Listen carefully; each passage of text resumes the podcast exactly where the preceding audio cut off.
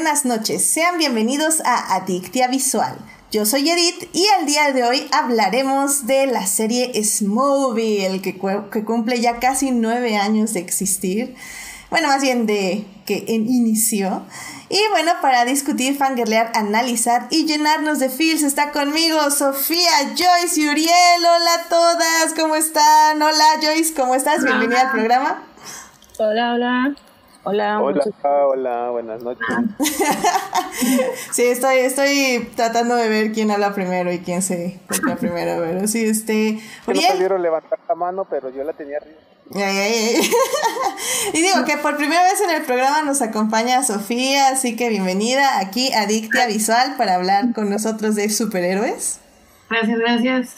Muy bien, muy bien. Y pues obviamente Uriel también ¿Es la primera vez que vienes a este programa? Es mi primera vez. ¡Oh my god! ¡Dios! Dos primerizos de Adictia Visual. ¡Qué increíble! ¡Bravo! Sí, santo Dios. Muchas gracias por invitarme. Ya. Muy bien, y pues obviamente la veterana Joyce aquí ya, ya se sabe el drill, básicamente. sí, aquí andamos, aquí andamos, como siempre. Eso, caray. Muy bien. Pues eh, yo creo que vamos ya al tema que nos concierne, pero antes tenemos que salvar lo que amamos.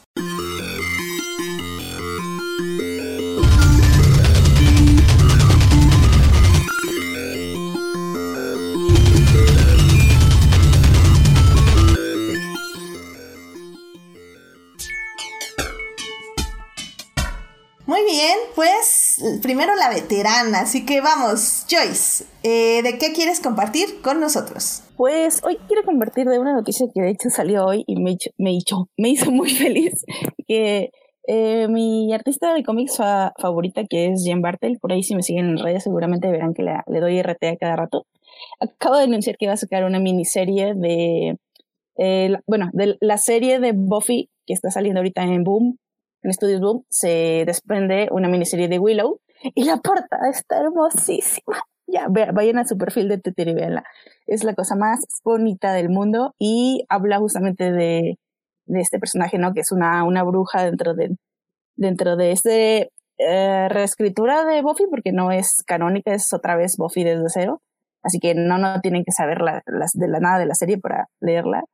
Y hoy está hermosa y va a seguir sacando eh, portadas para, ese, para esa, esa saga. Entonces, soy muy, muy feliz. Además, está sacando Jean Bartel, hagan de cuenta que fue a mi cerebro y dijo, ¿qué cómics lees? Y va a sacar, va a sacar portadas para los cómics que yo leo y soy muy, muy feliz. Excelente, este se trabó mi programa, entonces no me está escuchando el público, pero Uriel, dinos tu momento de la semana, porque se está grabando en el backup, así que vas. Ok, ok. Ay, pues, mi momento de la semana hubiera sido bien dulce si hubiera ido a México, pero ah, no pude ir. Así que, no sé, me siento mal enfocarme algo malo como mi momento de... Ay, ya le cambié el nombre, ¿verdad? Es este... Es salvando lo que amamos. Sí, señor. No te preocupes, a mí también me pasa. Yo soy primerizo, soy primerizo. Este, bueno, ah, hubo un anuncio en la, en la mole, la convención de cómics de México, que me provocó mucha emoción. Yo como fan retro de, de anime que es lo único que veo de anime, ¿no? Lo, lo que vi de niño. Hay una, un anime este, que me encanta desde, desde siempre, que es el de los Caballeros del Zodiaco. Y siempre veía con tristeza cómo hacían conciertos bien bonitos allá en Francia, en Japón, de la música de la serie, ¿no? Que si alguien no la conoce, le invito a que, la, que le dé una checada porque es una música bien hermosa. Y este, pues resulta que ahí se anunció que en México va a haber un concierto oficial de esa música. Va a ser en octubre, no, perdón, en septiembre, si es que hay vida en esta tierra todavía. Y pues eso es muy emocionante para mí. Este, si, si está en mis posibilidades, pues tengo muchas ganas de ir a México a, a ir a ese concierto. Así es de que, pues bueno, eso fue este lo, lo que quisiera yo mencionar en este, en este apartado. Excelente, este, muy bien, pues sigue mi computadora, entonces el público me sigue sin escuchar, pero eh, Sofía, dinos qué quieres compartir con nosotros esta semana. Pues esta semana yo fui a la mole y este estuve y estuve presente en la conferencia de Doug Jones y obviamente del cast Smallville. Y pues la verdad me gustó mucho estar presente en las dos, porque aparte también me, quedé en primera fila. y este estuve, eh, me gustó mucho escuchar todo lo que decía Doug Jones y me, me causó sorpresa, yo no sabía que, que él va a aparecer en la película de Nosferatu y le va a ser de Nosferatu. Justamente él andaba diciendo que vio unas, unos pedazos de lo cómo está quedando la película y que está muy emocionado la verdad yo no sabía y me emocioné mucho. Y bueno, ahorita les platicamos más de, de lo de Smallville eh, en la mole. Oye, ¿te tomaste la foto que costó como 12 mil pesos o algo así? Ay, ¿cuál 12 mil? No, no, no, no, es tanto, no, no fue tanto, no fue tanto. Este, pero solo me tomé con, con este Tom Welling, pero no fue tanto. Eh, escuchamos ya el Salvando lo que amamos de Joyce, de Uriel y de Sofía. Uriel un poco llorando por el momento de Sofía, pero bueno, así es la ah. vida. Hay a veces circunstancias. y yo tengo un trauma con Doug Jones, así que también lloré un poco. Ah. Y, y, muy hermosa persona que se ve, la verdad. ¿eh? Sí. Oye, pero esas son lágrimas de felicidad. Bueno. no las vi, no, porque no tuvo, no, no me fui, no me formé para su autógrafo y ya nunca lo voy a tener. Algún día. Bueno, volver en otra convención, porque ahora resulta que todos están vetando esta, pero ay, bueno, ese es otro tema. En caso de que el querido público no esté escuchando aún, voy a dar un segundo momento de la semana. Pues, ya que estamos aquí, ¿verdad? Y, y es que eh, el no, perdón, el domingo salió por ahí un video de una, una recopilación, una explicación, una conversación sobre lo que sucedió en el 8M y en el 9M que eh, por parte de unas mujeres comediantes que, que, pues la verdad sí son muy chistosas y además son, están muy metidas en el tema feminista. Por si lo quieren ver, está en el canal de Pepe y Teo, en, son youtubers, búsquenlo, eh, es el penúltimo video, ahí está, ah, pero ampliamente recomendado y además se van a reír un montón, así que lo recomiendo y ahí queda. Eh, pues ya nada más para terminar estos, este accidentados eh, salvando lo que amamos. Eh, nada, les iba a decir que, pues obviamente, como ustedes bien saben, está lo de la pandemia del coronavirus y si bien es algo muy importante que tenemos que tener las precauciones necesarias para que tengamos, estemos a salvo no solo nosotros, sino las personas que queremos. Eh, también tengo que admitir que han salido muy buenos memes. Hay dos en particular que vi hoy que me identifique mucho. Eh, el primero, eh, se los voy a poner ahí en la página, obviamente. Es este meme de, del Señor de los Anillos. Eh, que básicamente dice algo así como si carga mi computadora, con mucho gusto se los comparto. Ah, sí, dice todas las empresas mandando a sus empleados a home office por el coronavirus y sale este Theoden diciendo I will not risk open war. Y luego en la parte de abajo dice, en la empresa que yo trabajo, y es Theoden, pero ya hacia, marchando hacia la guerra, y dice, ¡Death! ¡Muerte! y sí, básicamente soy yo, aunque ya un poco más feliz por no estar usando este transporte público, pero básicamente nos la estamos jugando todos estos días, así que ¡yay! ¡Qué emoción! Y... Ya sé, y creo que el meme más doloroso y que me representa es el un meme de Rise of the Skywalker, que como bien saben, mis... Eh, trauma. Eh, mi trauma, este, de lo que siento, pienso y todos los días es obviamente eh, Rey, la cara de Rey, viendo a Ben y diciendo, el eh, dice, el coronavirus no me puede matar porque yo morí cuando Ben dio su vida por Rey. Y si es cierto, gente, si es cierto, yo morí ese día. O esa noche. Esa noche, esa madrugada, para ser exactos. Ay, sí, muy, muy triste. Pero bueno, eh, pero bueno, realmente pues ya saben que para memes somos muy buenos. Pero eh, definitivamente eh, quiero remarcar que se cuiden mucho, por favor lávense mucho las manos, eh, si se enferman eviten el contacto. Como digo, nosotros que somos jóvenes y bellos, este, sinceramente no, yo espero, por el amor de Dios, que no tengamos ningún problema, pero recuerden que hay gente que no está sana y que, y que bueno, al protegernos nosotros, lo estamos protegiendo a ellos. Es, es una regla básica que tenemos también como Marshalls. Primero yo y luego los demás. Entonces cuídense ustedes para que ustedes puedan cuidar a los demás. Además yo agregaría que muy geeks, muy geeks, tenemos que saber cómo no llevar a cabo comportamiento de pánico y, de compras innecesarias y de exponer a Sí, y tampoco no convertirnos ni, ni, ni en niga ni nada de eso, por favor. Literal, yo fui a Costco y no, ya no había papeles. Oye, y sí, eso me preocupa porque realmente en mi departamento ya no tengo papel de baño. Entonces, si me ven comprando papel de baño es porque realmente lo necesito. Entonces, por favor. Sí, luego vemos quienes sí solemos este, comprar papel así grande en Costco. No, pues es que es lo mejor, es lo más barato y más barato, En esta época, exacto, justo en esta época, pues yo necesitaba, ya estoy como menso, como si fuera uno de los borregos comprando rollo. Exacto, exacto. Igual creo que yo voy a tener que estar así porque, este, porque sí, aquí ya, igual ya tenemos uno grande, pues no hemos comprado en meses. Este, y ahorita es como, oh, oh, creo que ya necesitamos papel higiénico. Pero, viste ese que decía, ¿sabe qué? Librería de México llegó mucho, mucho papel para limpiarse y es este, la, puros libros de Paulo Coelho. Ah, de hecho, de hecho, este, el fin de semana yo les decía a mis papás, porque estaba casada ya, y les decía este, que ya tengo seleccionados los libros que nos pueden servir para papel de baño. Entre ellos, un libro que no debe ser nombrado, de una autora que no debe ser nombrada. Entonces, ya, ya los tengo seleccionados, no me preocupa para nada. Es más, yo creo que me lo voy a traer al departamento y ya lo voy a usar acá, si no conseguimos papel de baño. Y luego ni para esto te diré, pero bueno. Pero en fin. Muy bien, creo que ya nos tardamos mucho en esto porque definitivamente este, hubo problemas técnicos, no fue nuestra culpa.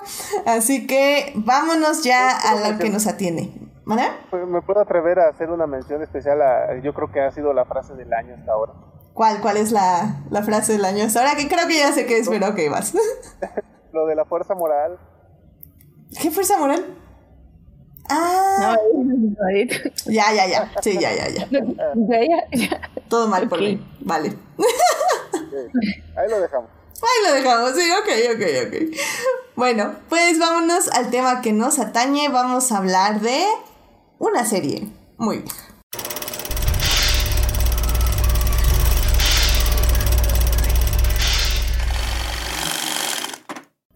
En este programa vamos a hablar de Smallville, una serie desarrollada por los escritores y productores Alfred Cook y Miles Miller. Se estrenó el 16 de octubre del 2001 y terminó el 13 de mayo del 2011.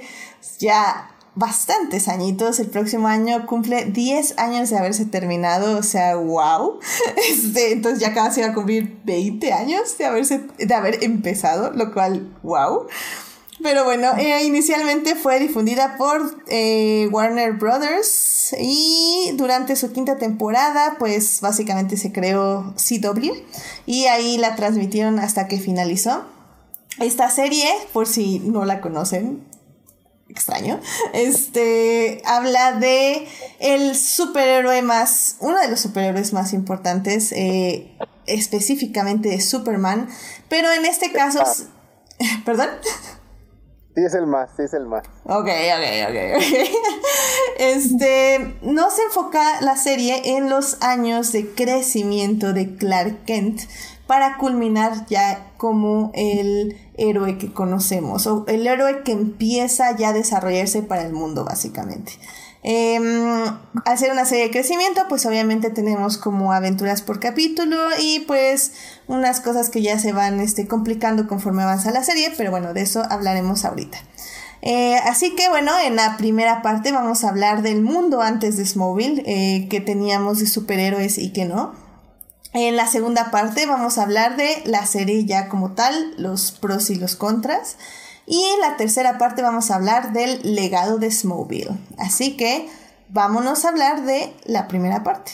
It is not a donut hole, but a smaller donut with its own hole. And our donut is not a hole at all. Muy bien, pues Joyce, ¿tú recuerdas ese tiempo hace ya casi 20 años, antes de que existiera Smallville? ¿Cómo era la tele en, en tu vida?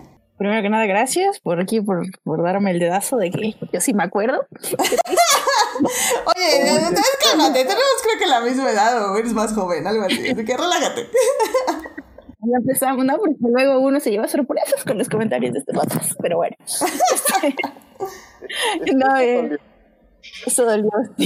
Este, bueno, pues, eh, justamente, eh, digamos, hablando un poquito de Smallville como, como referente, creo que un poco del éxito de, Smallville fue que eh, detonó algo, ¿no? Detonó un así se puede y se puede con, con cierta continuidad y cierta eh, voy a decir esperanza de que se de que se, se, hicieran más proyectos similares no necesariamente conectados ahora voy a ese tema y, y bueno mi, mi, referente que sí la vi de la cual no recuerdo nada pero es Lois y Clark. La vi la vi toda. Eh, no, no, no me acuerdo mucho porque nunca la volví a ver, creo que solo así como que vi una emisión. Y sí tenía como que aspectos, eh, digamos, también de cómic, pero tenía una dinámica muy diferente, era como una serie ni juvenil, pero ni de, ni de superhéroes, porque pues en ese momento no, no sé si ya existía el concepto como tal, eh, eh, como que quedaba ahí en medio, parecía un drama, algo así, y de repente veías, pues no sé, a, candorianos o, cosas así de... Me, acuerdo que tuvieron como un hijo que duró un capítulo, cosas muy, muy extrañas. Y por momentos, pues sí, se a, mí, a mí sí se me hacía muy como, como acartonado, muy como insertado el personaje de Superman, a pesar de que pues también lo hizo bien y tiene su no sé, sus fans y, y pues yo le agradezco así como que el hecho de, de como que de, alguna forma fue mi primer contacto con esta serie. También está la de Flash y que, que él es el actor que hace el papá de, del actual Barry Allen de la serie de CW de Flash.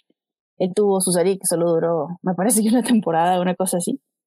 Eh, también vi justamente Birds of Prey, que, que le hacen un pequeño homenaje en el crossover de, de CW. Esa serie sí la vi completa, pero la cancelaron así también como a los ocho episodios. Entonces, pues justo esto, había como, como intentos muy puntuales y poco exitosos y poco glamorosos eh, respecto a las series de superhéroes y, y, me parece que el mismo mercado no confiaba mucho en, en estas series, ¿no? A menos de que se me esté olvidando una, por favor ayúdenme, pero no, no, no, no creo ni, ninguna antes de Smallville creó un nicho o, ni de mercado ni de audiencia, me parece.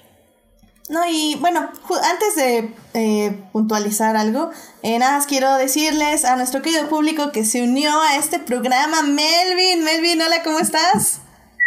Hola, hola. ¿Qué tal? pero estoy trabajando tarde y pues ya ver, un desmadre con esto del home office y todo eso. Pero aquí estoy.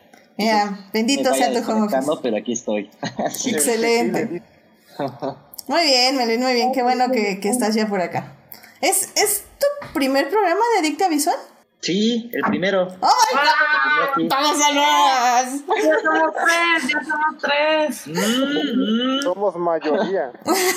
Bienvenido también, entonces, Melvin, primer programa. Más vale tarde que. Eso, caray, eso, caray. Muy bien, muy bien. Bueno, pues gracias por acompañarnos, Melvin. Gracias, eh, gracias.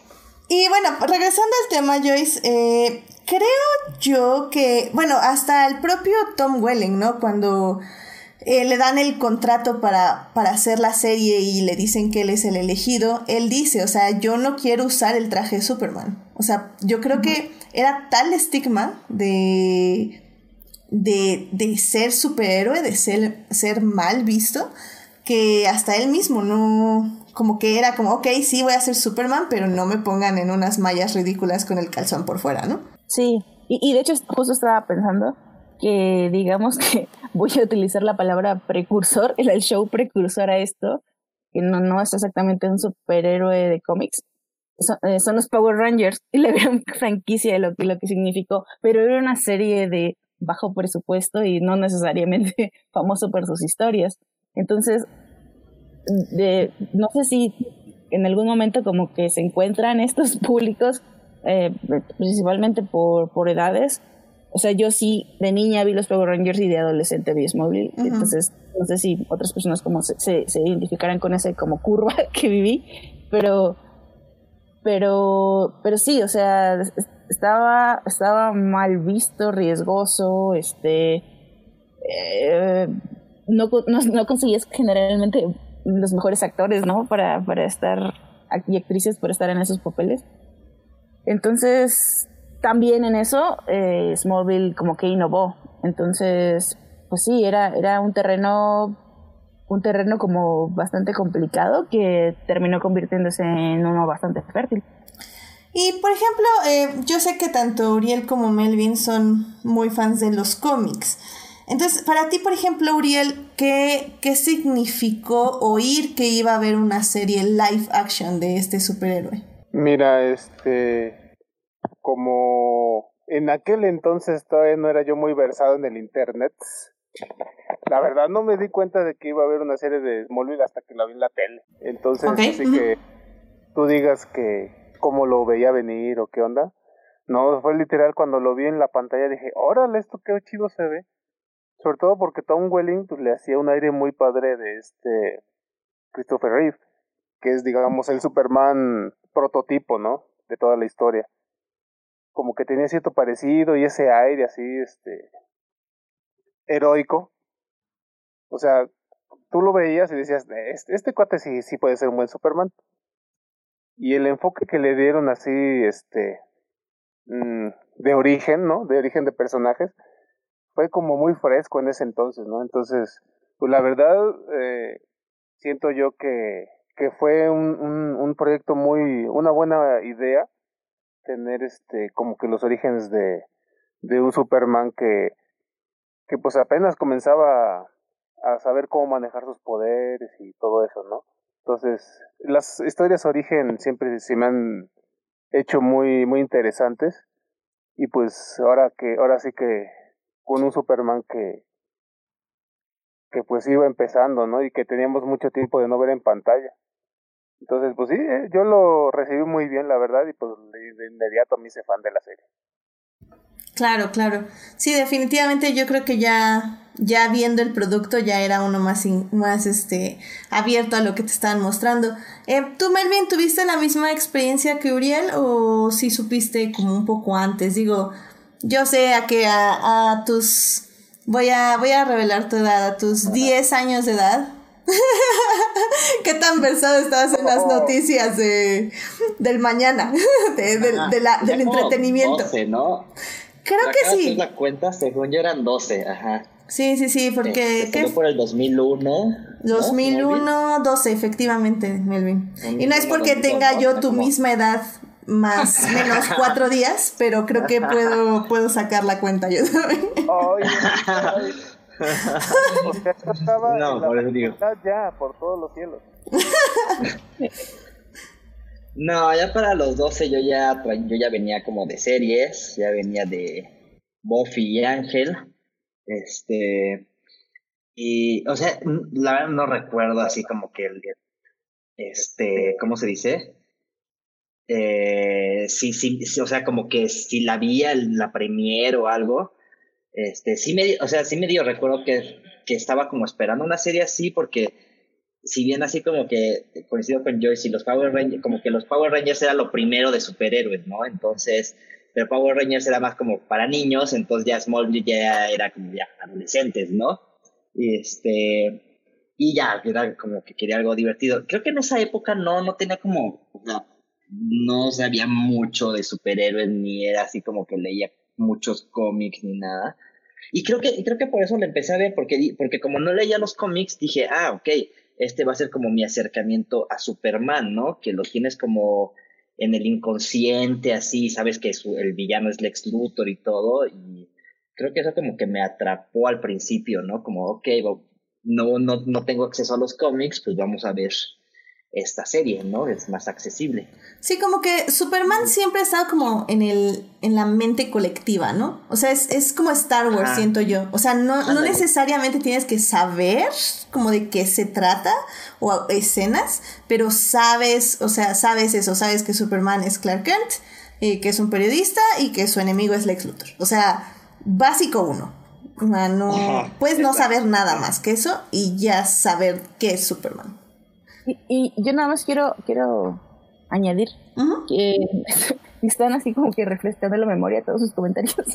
y, y me, me acuerdo que de hecho sí hubo un, o sea, quiero decir Cine Premier, si no me estoy equivocando, sacó un especial de cuando apenas iba a salir la serie. Y yo sí la vi desde que salió. De hecho, recuerdo que primero estaba en Galavisión cuando creo que no era todavía Gal Galavisión y lo pasaban después de la oreja con Pepillo Origel porque yo vi ese programa porque estaba esperando que comenzara Smallville.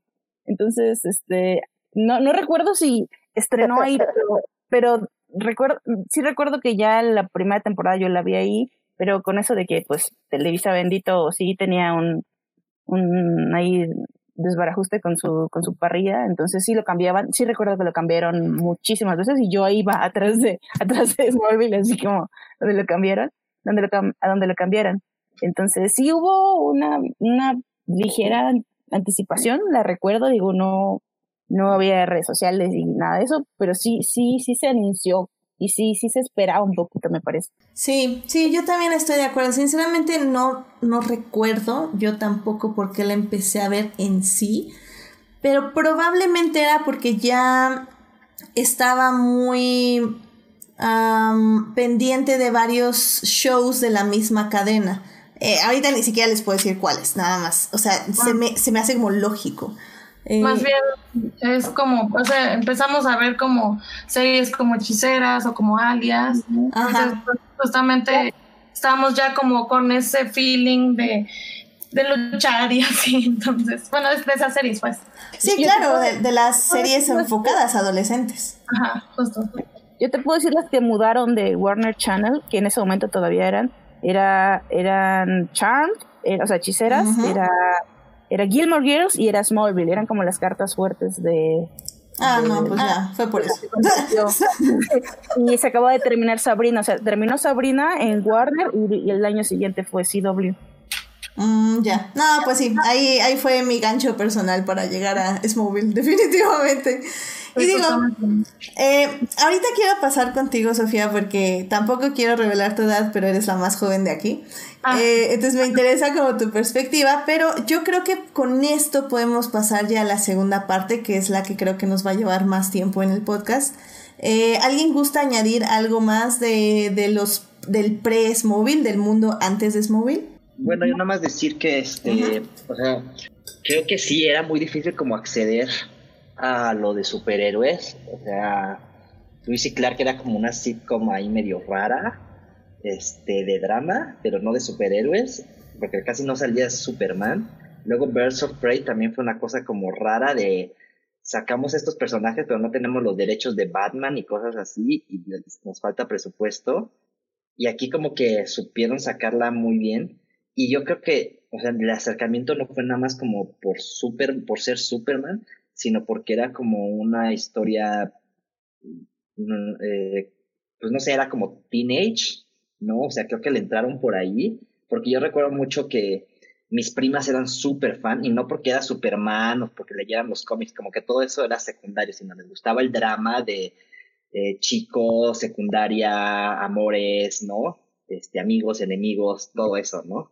O sea, creo que hubo, hubo una como buena propuesta ahí de acercarse a, un nuevo público sin que le gusten los de superhéroes. Sí, de, hecho, completamente de acuerdo. Que de hecho me, me gustaría, ¿saben qué? Mudar esta, esta parte de la conversación ya a la segunda parte, porque creo que vamos a hablar mucho sobre eso, sobre a quién está enfocado el show, al menos las primeras temporadas. Así que eh, vámonos a la segunda parte. Blow that piece of junk out of the sky. Ok, pues en esta segunda parte vamos a hablar ya de la serie en sí, Smallville. Em, quería empezar nada más rápidamente antes de regresar contigo, Joyce. Eh, quería nada más preguntarle a Sofía, porque como estaba diciendo yo, es, es la más joven de aquí. Eh, justamente eso, eh, ¿a ti qué te llamó la atención de la serie? Pues no, no, no recuerdo muy bien, pero recuerdo que como estaba... Pues en primaria, ¿no? En eso, ¿Mande? Yo creo que estaba en primaria o algo así. Sí, yo creo que sí, en primaria, pero justamente como estábamos en esa época de ver hechiceras, ver alias, ver Sabrina, o sea, ver como esa parte de, de alguien luchando por algo, o sea, queríamos ver como ya entrarnos como a esa, esa parte de los superhéroes. Entonces, definitivamente esa fue mi primer acercamiento a los superhéroes y pues me llamó mucho la atención, yo creo eso, y que igual era como muy teen, ¿no? Como pues la relación entre esta, ¿cómo se llama? Esta Lana y Clark, bueno, pues era así como super teen y iban a la escuela y pues ya saben, ¿no? Todo, todo lo, lo teen que te llama la atención. Entonces yo creo que fue eso, más que nada. Sí, claro, ¿no? Los, los triángulos amorosos, este, las amistades, los, este, los dilemas de de, de cómo crecemos y, y, las pruebas que se enfrentaba Clark Kent sobre las decisiones que tendría que tomar más adelante. Porque, como bien estábamos diciendo al inicio de esta sección, eh, la, la, serie, al menos yo creo que en sus primeras cuatro temporadas, estaba muy, muy enfocada a un público que efectivamente podía no saber absolutamente nada de Superman.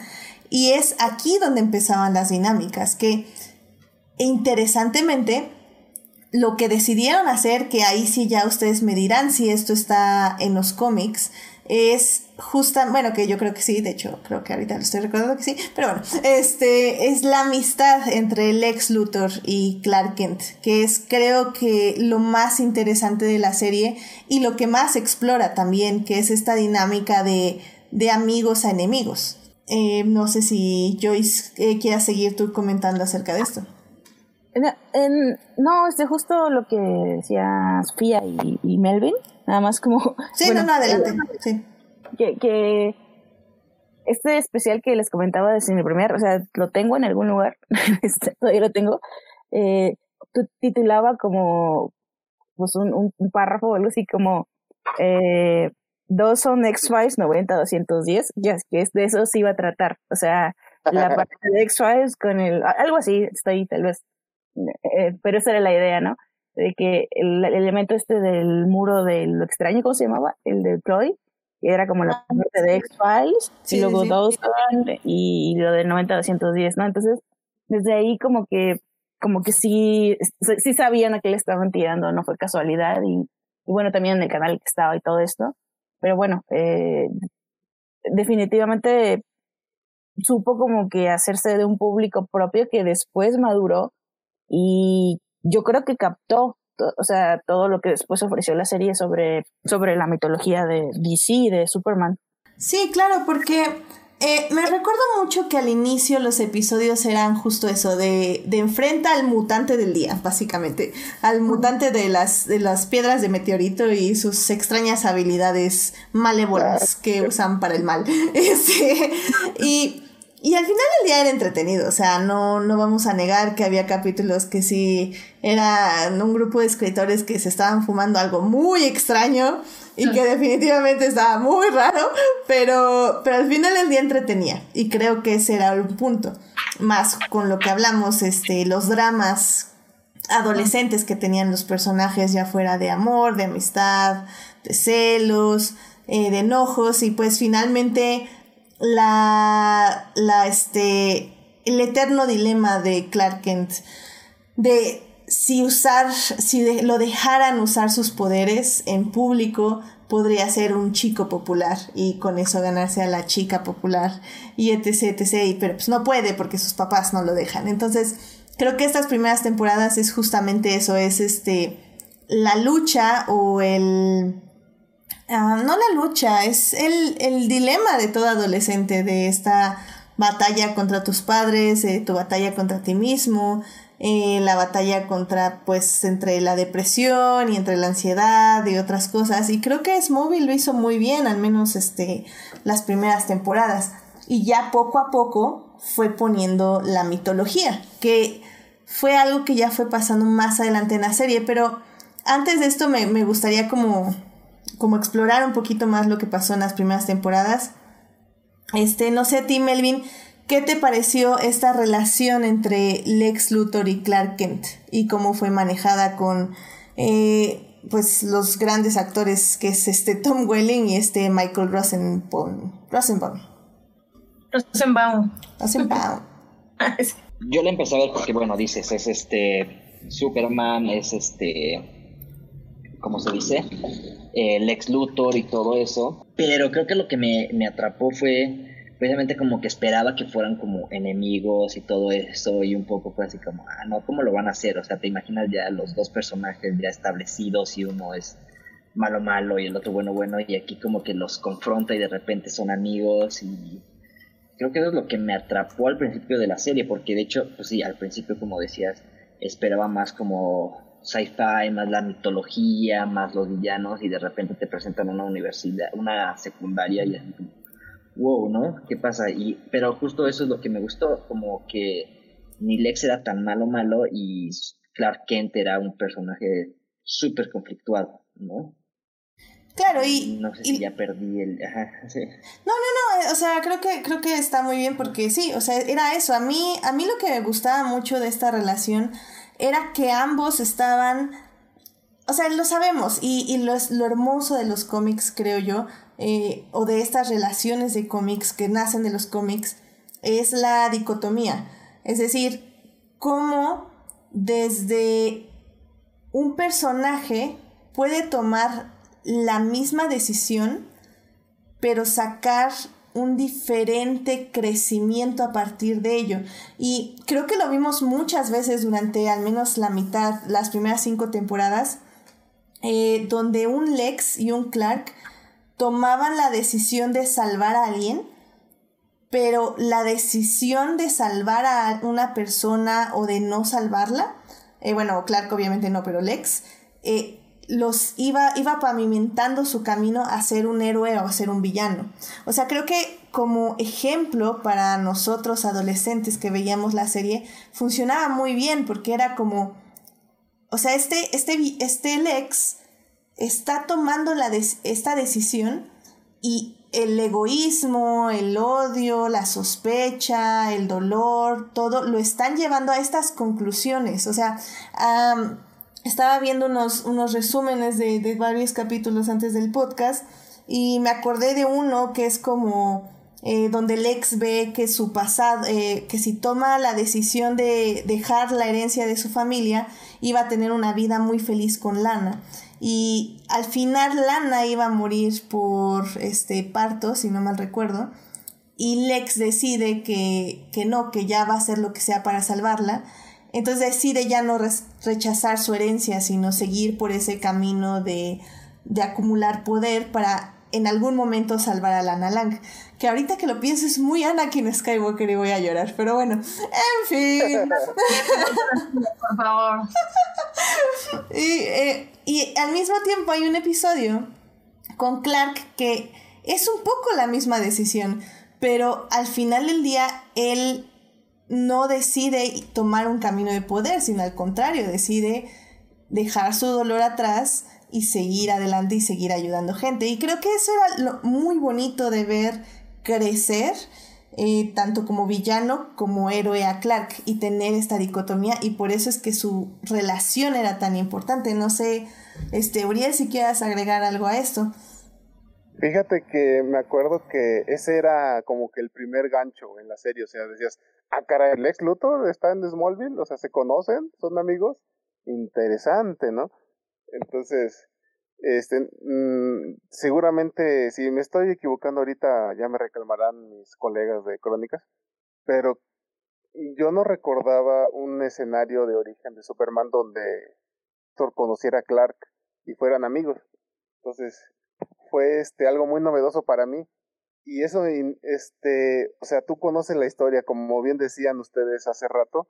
O sea, tú puede que no hayas leído cómic en tu vida, pero sabes que el villano es Lex Luthor, ¿no?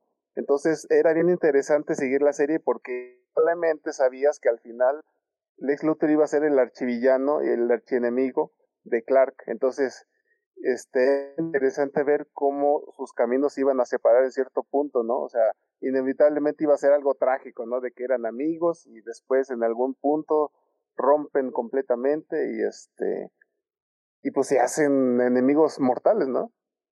Ahorita que mencionabas tú ese capítulo de, de Lex, yo me acuerdo mucho de un capítulo donde Mm, ya ves que salieron como mil colores de kriptonitas, ¿no? Sí, claro, y cada una hacía algo diferente. había donde te separaban, ¿no? Tu parte buena y tu parte mala. Ah, sí, sí, sí, ese estaba bueno ese episodio. Y ese capítulo está muy bueno porque se separa Lex, eh, una parte buena, una parte mala, y cuando sale la parte mala, luego, luego se da cuenta del secreto de Clark y entonces te da un montón de guiños bien padres del, del comer, ¿no? Este, el anillo de Kryptonita, tenía este, incluso él mismo dice, yo soy el villano de esta historia, entonces, ese tipo de guiños yo como fan, pues me encantaban. Y, y ese capítulo en especial donde es tal cual un villano, te, este, pues, te, daba mucha emoción, ¿no? De saber de qué es lo que podía pasar en el futuro. Y fíjate que e, era muy padre, este, ¿a poco no eran bien matones los fines de temporada? Sí, la verdad tengo, tengo que confesar que me gustaron mucho los finales de temporada. Eran una combinación de la mitología con lo que llevaba construyendo el personaje toda la temporada. Que bueno, hay que recordar que también Smallville no, solo, no son 10 temporadas de 12 capítulos cada una, o sea, son 10 temporadas de 24 capítulos cada una o algo así. O sea, no, no es una serie fácil. O sea, fácil en el aspecto de que es rápida como ahora, creo que ya, que, que, lo consumimos todo rápido. O sea, definitivamente es una serie que, que sí llevaba un desarrollo que tenía capítulos de relleno, porque no lo vamos a negar, tenía varios capítulos de relleno. Muchos. Muchos capítulos de relleno. De la mutante que tomaba un licuado de kriptonita y... Yo también pensé en eso. no me acuerdo de ese. Qué horror. Yo tampoco ese lo borro de Era Amy Adams. ¿En serio? Ah, sí, es el Amy Adams. Wow, no manches. Sí, recuerdo que mencionaron eso en la mole y yo así de, no manches, Amy Adams, no me acuerdo. Sí, yo también pensé justo eso. ¿En qué momento salió mi Ya, para, para que vean, eh, el, al estrellato se sale de Smallville, pero todavía no podemos decir todo, que Todo se conecta. todo se conecta, efectivamente. Ajá, sí, porque pues es Lois, ¿no? Exacto. Ajá. No manches. Ah.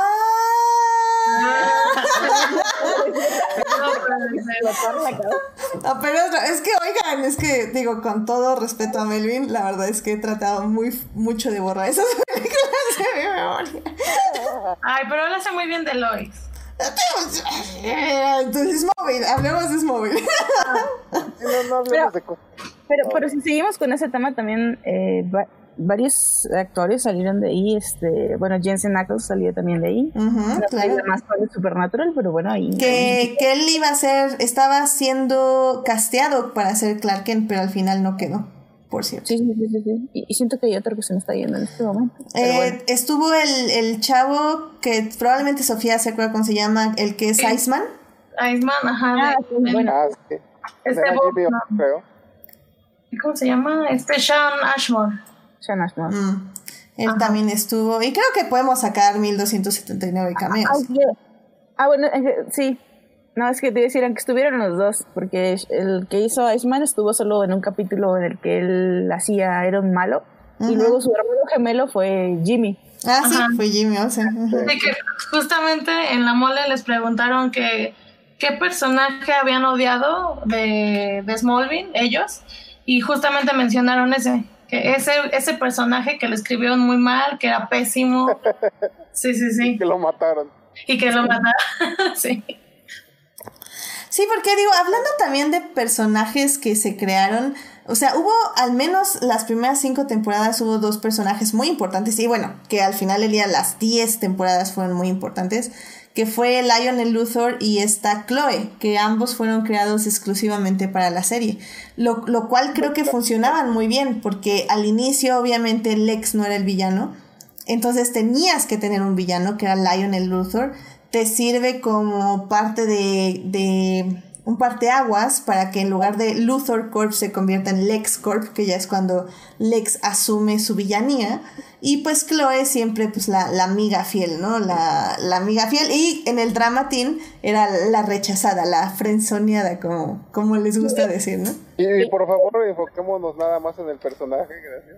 Ah, porque la persona digamos, estaba, estaba, de hecho se confundieron los, eh, bueno, ellos se confundieron con esa pregunta porque pensaron que les habían dicho que qué persona les había caído mal, o sea, persona de, de actor. Y, se quedaron callados, dijeron así como, no, pues no podemos decir eso. Y ya después dijeron, no, pues no, de, de personaje, del personaje, de personaje, y ya dijeron lo de, lo de este chavo, pero bueno. Sí, pues este... Que como, como personaje muy bueno, y fíjate que e, es lo malo, ¿no? Yo creo que tarde que temprano vamos a empezar a hablar de lo malo. Eh, es un personaje que, que daba mucho para...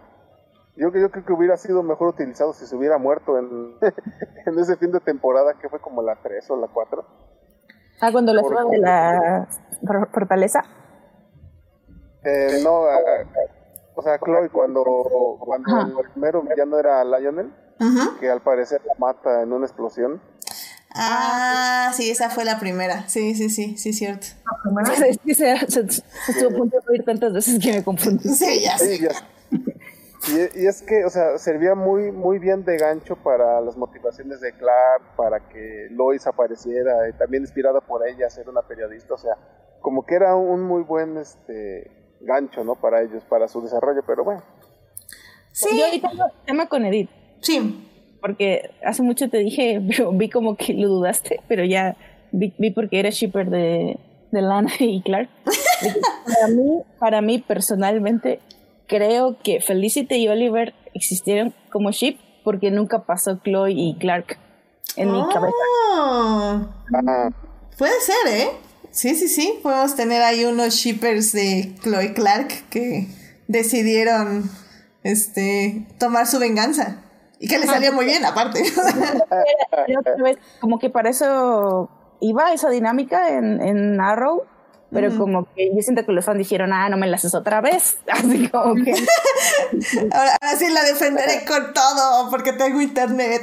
que se te caiga el canon. No importa que se te caiga el canon. Ya sé, ¿no? Y que digo, ese es otro tema, pero en Arrow definitivamente lo intentaron. O sea, tuvimos hasta dos Dina Lands nada más porque querían que funcionara ese ship y no se pudo, por más que quisieran. Qué triste. No, sí, y sí, la verdad, sí tengo que admitir, soy un shipper de Lana y Clark. De hecho, Lois me caía bien, pero nunca, o sea, obviamente sé que es el ship más canon de la vida y, y, y, la importancia de Lois en la vida de Clark es indiscutible. Pero la verdad siempre fui Team Lana. O sea, no voy a poder. me encantó. yo también. La verdad es que pues te lo presentan primero así, entonces te quedas con ese sentimiento. Sí, y por más que la intentaron hacer mala y que, por ejemplo, ahorita Héctor está ahí en el chat y está diciendo que Lana Lang tenía un body count más alta que Superman y Batman en sus primeros años. O sea, estoy de acuerdo que intentaron darle este arco como oscuro y luego como que hasta se casó con Lex porque YOLO y, y muchas cosas así como que, como que intentaban que la odiara y no podía odiarla. O sea, era como, no, es mi bebé. La Se ganó mucho odio al personaje, ¿eh? O sea, sí, yo sé que hay quienes la aman. Sí. No, sí, sí lo lograron. Sí, sí, sí hicieron, sí, tuvo mucho hate desde la actriz, recuerdo. Ay, qué horror, el inicio del, del trono. Y fíjate que era parte de la tragedia, ¿no? O sea, tú sabías que Clark iba a terminar con Lois, entonces la, la trama siempre hacía que cada vez que parecía que iban a ser pareja, iban a ser felices, siempre pasaba algo y ya no. Se podían, se peleaban irreconciliablemente cada tres capítulos. Entonces, Ya sé, y era, era súper horrible, porque digo, o sea, ahorita ya lo tenemos muy seguido con series como Rivendell o como Sabrina, etc, etc. Pero en ese entonces era como, o sea, el típico de, ya van a estar juntos, y de repente Clark, no sé, veía, se le atravesaban cinco moscas y decía, no, no, no, es que mis poderes te ponen en peligro, Kryptonita roja me voy en mi moto. Y Lana, no, y luego otra vez ya Clark llegaba y le decía, te amo, y Lana, no, no, no, no puedo porque te tengo que salvar de Lion en luto. Y se va, y entonces como, ¡ah, nos odia todo! Ven, feo, Oye, maldito recordando episodios específicos, ¿cómo me gustó ese final de temporada de literal Clark se lleva a Lana a decirle la verdad y todo? Y, y creo que hasta le propone matrimonio, ¿no? Algo así. Creo Y que al es- final, pues, Sass se muere en un choque, No se ¿no? muere. Ajá. Ah, sí, ese es el capítulo que tiene que cambiar Clark. Y la decisión de salvar a Lana y dejarla provoca que se muera su papá. Ajá. Ah, sí, sí. Que también tenemos que ahí que decir que es este... Ah, se me fue cómo se llama su papá. Jonathan. Jonathan. Jonathan Kent funciona muy bien en la serie. O sea, creo que ambos padres, este, tanto Marta como, como Jonathan, funcionan muy bien en la serie. Son Que, ma- que, que mamá era Lana de las películas. ¿Cómo? Sí. Ah, sí. Em, sí, creo que, o sea, funcionan muy bien como mentores, como personas que restringen a Clark, pero lo restringen porque obviamente lo aman. En Eh, tu cara, Zack Snyder. eh, personas que al final del día, o sea, tenemos muchas temporadas para relacionarnos con ellos. Y cuando Jonathan muere, o sea, es realmente un punto de, de choque para Clark y para su desarrollo. O sea, eh, sobre todo porque es parte de su culpa que se muera Jonathan. Entonces, un poco como la culpa y lo que él significaba y, y todo se juntan muy bien en la serie. O sea, creo que ahí unen muy, muy bien la mitología del cómic con, con ahora sí que con, con Smallville, con la serie, y lo logran, lo logran unir muy bien. O sea, no sé este cómo, cómo tú lo sientas, Sofía. Pues sí, o sea, como siempre es bueno tener como esas, esas figuras que, que te estén cuidando, ¿no? O sea, que son los padres. Entonces, pues sí, este, siempre le ayudaban a Clark eh, con sus, con sus problemas, siempre lo, le decían, no, pues es que ahora tienes que hacer esto, pero a veces no los escuchaba, pero siempre decías, no, pues tenían razón. Entonces, la verdad sí, sí siento que estaban muy bien. Estoy confundida todos los finales de temporada, perdón, pero hay uno donde también por culpa de Clark se supone que se muere su hermanito, que estaba embarazada su mamá o algo así. Ah, sí, que no me acuerdo de eso. Sí, que Marta se embaraza. Es cuando, es cuando se va a la ciudad en su moto, ¿no? Ajá, sí, sí, sí. Sí. Que porque la explosión de destruir su nave, porque Ajá. ah, también eso me pareció muy interesante y no sé cómo lo veas tú, Melvin.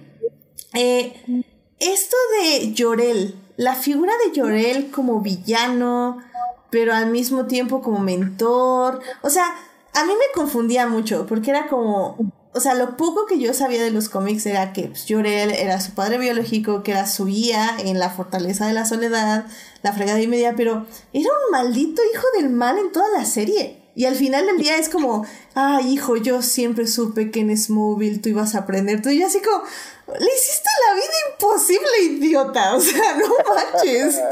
¿Qué onda contigo? No, no sé si tú sentiste eso, Melvin.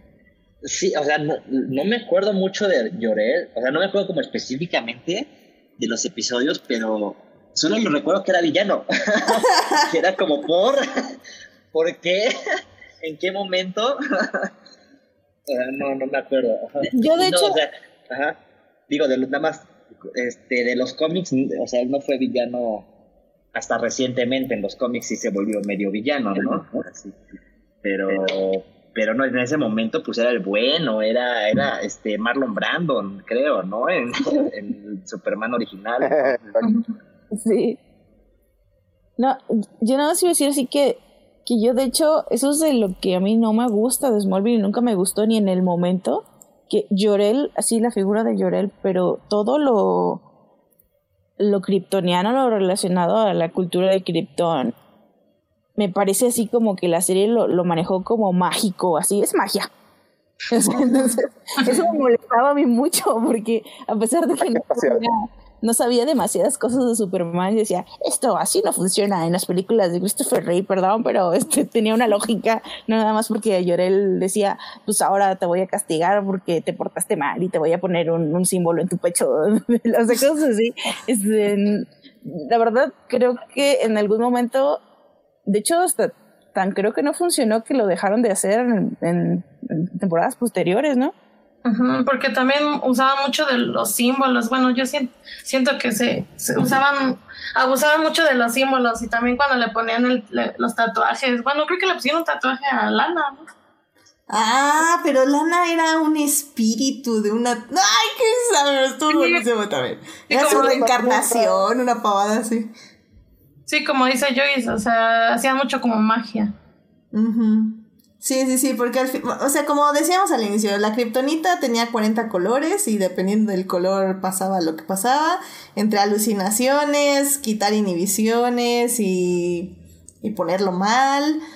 Este, ya también dependía si te la ibas a, si la olías, la tocabas o te la inyectaban, era otra cosa completamente diferente. Teníamos los símbolos que como dicen bien, eh, este, actuaban hasta casi casi como cosas arqueológicas en ciertos episodios que eran como interesante, pero pues igual era como what.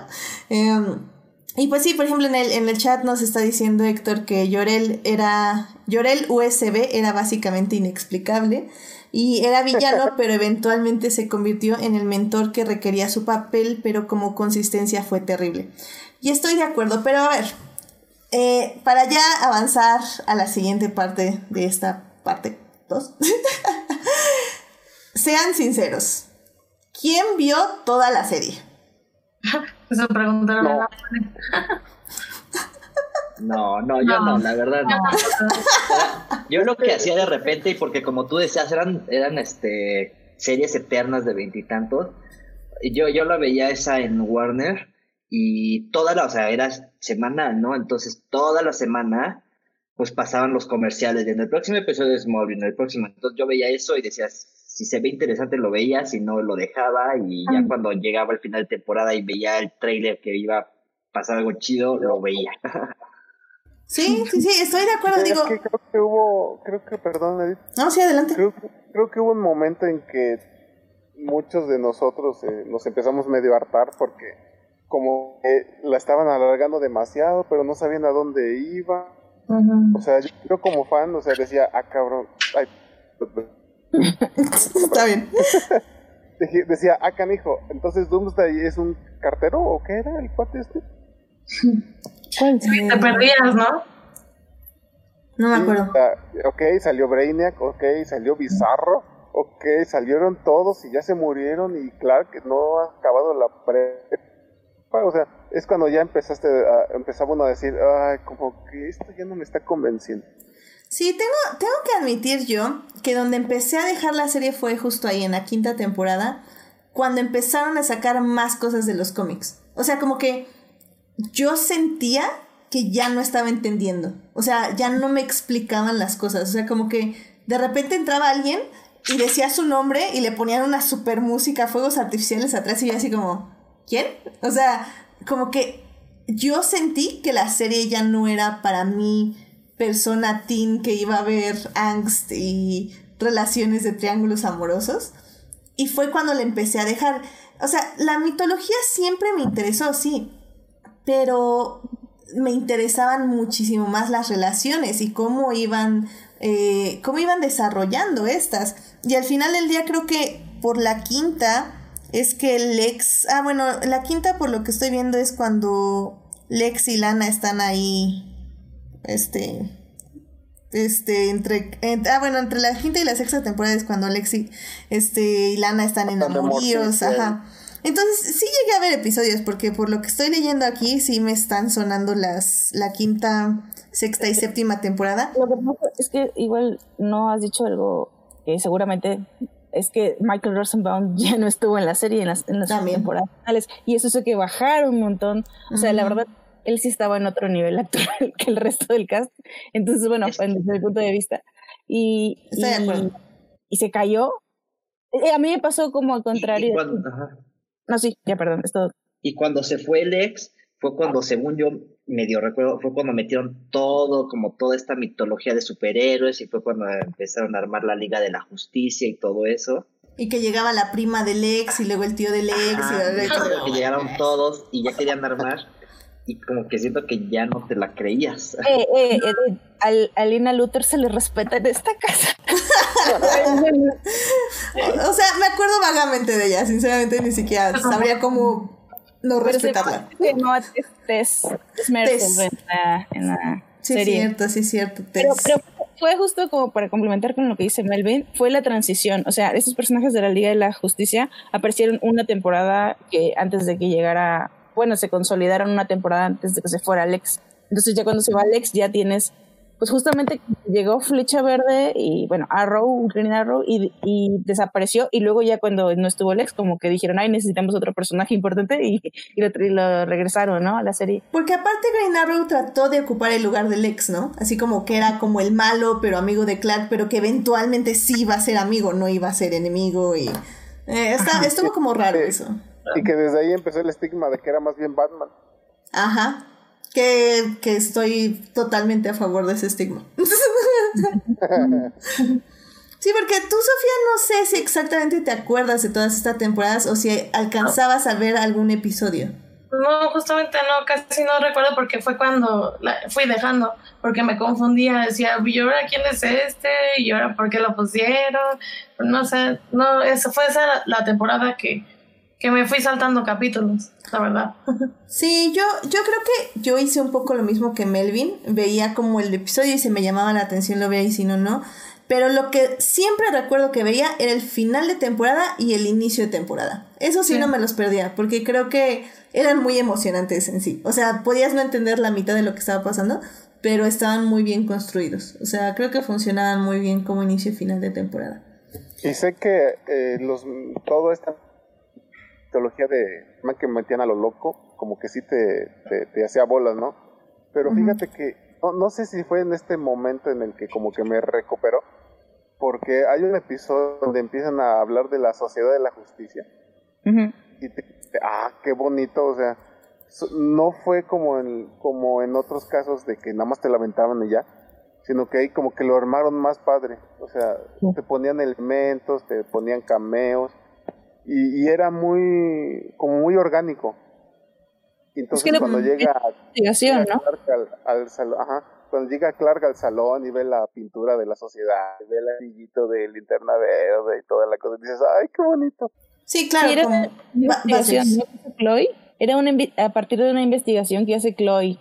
Mm, creo. Sí, sí ella, ella los, los consigue a todos, según yo. Todos, sí, todos los yelocos. Todos los yelocos, Coca-Cola. Patrocínanos, Coca-Cola. Este. Esos son de la otra marca. ¡Oh, demonios! Patrocínanos otra marca, también acepto. No hay problema. Yo sí tomo Pepsi. Me volvió yeloca, fue la Chloe. Eso sí, eso sí. Y bueno, pues, o sea, literalmente, eh, bueno, ya estábamos diciendo que personalmente eh, a mí me perdió justo cuando empezaron a meter todo esto. Pero tengo que admitir que, por ejemplo, la última temporada, al ya saber que era la última temporada, eh, sí la vi completa. Y recuerdo como varias partecitas porque realmente creo que fue una buena decisión ya terminarla. O sea, al final del día creo que ya de sacar como 40 villanos cada dos episodios, se les estaban acabando los villanos, extrañamente. Entonces, eh, y, obviamente, pues todos ya queríamos ver a Clark con el traje de Superman y volando. Algo que evidentemente no iba a pasar pues, por problemas legales. Spoiler, no lo vimos. Spoiler, nunca lo vimos. ¿Cómo? Que qué triste. Sí, fue muy triste. y creo que ya al final del día ya no podían alargarlo más. O sea, llegaron a la conclusión de que eh, ¿Cómo se llamaba este Clark? ¿Cómo se llamaba a sí mismo? Era The Blur. Ah, sí. Burrón. Es que me acuerdo cuando esta Calista dice The Blur. en, en Supergirl. Ay. Ah, ya. Que le dice a, a, Flash que se va a llamar The Blur. bueno, en fin. Este. Y, y creo que la última temporada entrega bien. O sea, tenemos el regreso del ex. Eh, tenemos mucha mitología de, de Superman, pero mitología de la buena, siento yo. O sea, no digo que los villanos no sean buena mitología, sino la mitología de quién es Clark Kent, por qué es Superman, por qué elige ser Superman, qué significa Superman. Y creo que la décima temporada lo hace bien. O sea, yo recuerdo como momentitos que yo decía, wow, esa línea está bien, ah, esta línea, ah, esto está horrible, no lo voy a ver, no lo voy a ver, ah, ok, esto también está bien. Entonces, o sea, no sé, siento que al final del día fue una buena decisión. Y bueno, y para ese momento ya estábamos en el 2011. Es decir, ya habíamos estrenado, bueno, más bien ya se había estrenado la primera película de Iron Man, por ejemplo, en el 2008. Entonces ya estábamos en el inicio de, de pues ahora sí que la conquista de los superhéroes por la cartelera comercial, por, eh, por este, los eh, materiales live action. O sea, superhéroes ya de carne y hueso, no de caricaturas. sí, eh, porque vemos que cuando inició Smallville estábamos en la época de X-Men con trajes de cuero negro, o sea, todavía se avergonzaban un poquito de ellos mismos. Sí, claro. Y al final del día, que si bien las películas de este del presunto abusador Brian Singer son bastante buenas y siguen siendo de mis favoritas.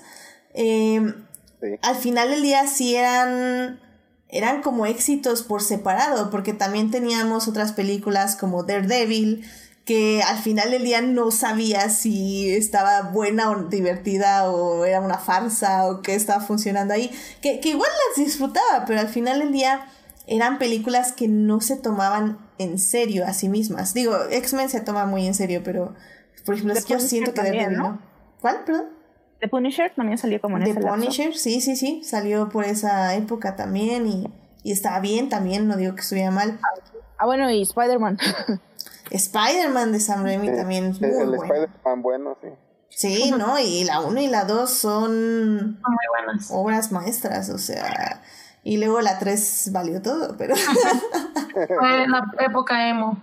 Sí, pero, pero a lo que me refiero es eso, o sea, al final del día creo que es algo que nos ha demostrado la televisión, que, que en esos momentos era donde se probaban cosas y luego ya se llevaban al cine y se veía si funcionaba o no.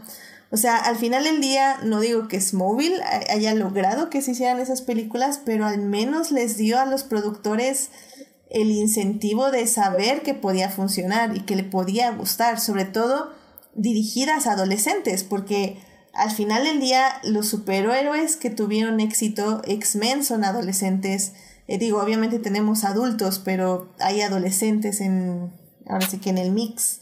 Um, Spider-Man es un adolescente en, en desarrollo también. Eh, entonces... Era adolescente Beverly Hills, ¿no? O sea, estaba ya veintitanteñero. Sí, bueno, el, el, típico niño de 30 años que sigue en la secundaria. Pero bueno, era, era la época, o sea, no, no podemos culpar al pobre Tommy Oye, pero lo que dices tiene mucho sentido porque justo estaba ahorita leyendo que, bueno, yo, yo recordaba que durante todo el transcurso de Smallville se, había rumores. Iban a sacar una serie tal y tal. De hecho, seguramente saben que Justin Harley eh, primero tenía un piloto para hacer Aquaman antes de ser Flecha Verde. Uh -huh. El piloto nunca se, nunca se salió al aire. Pero el, el, rumor más fuerte era que iba a salir una serie de Gotham. Originalmente es, es, Smallville no iba a salir, iba a salir una serie de, de inicio, de, de, perdón, de origen de, de Bruce Wayne, que era Gotham, y después, por alguna razón, eh, decidieron que fuera Smallville, y, y, el rumor durante toda la emisión de Smallville era que iba a salir Gotham.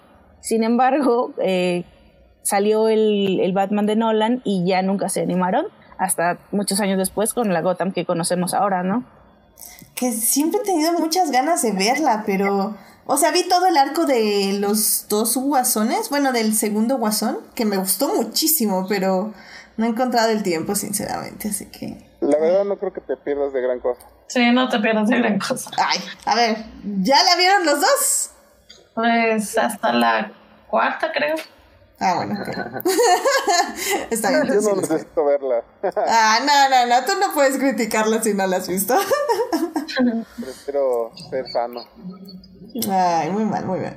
Pero bueno, entonces vamos ya a la tercera y última parte, hablar del legado de Smallville.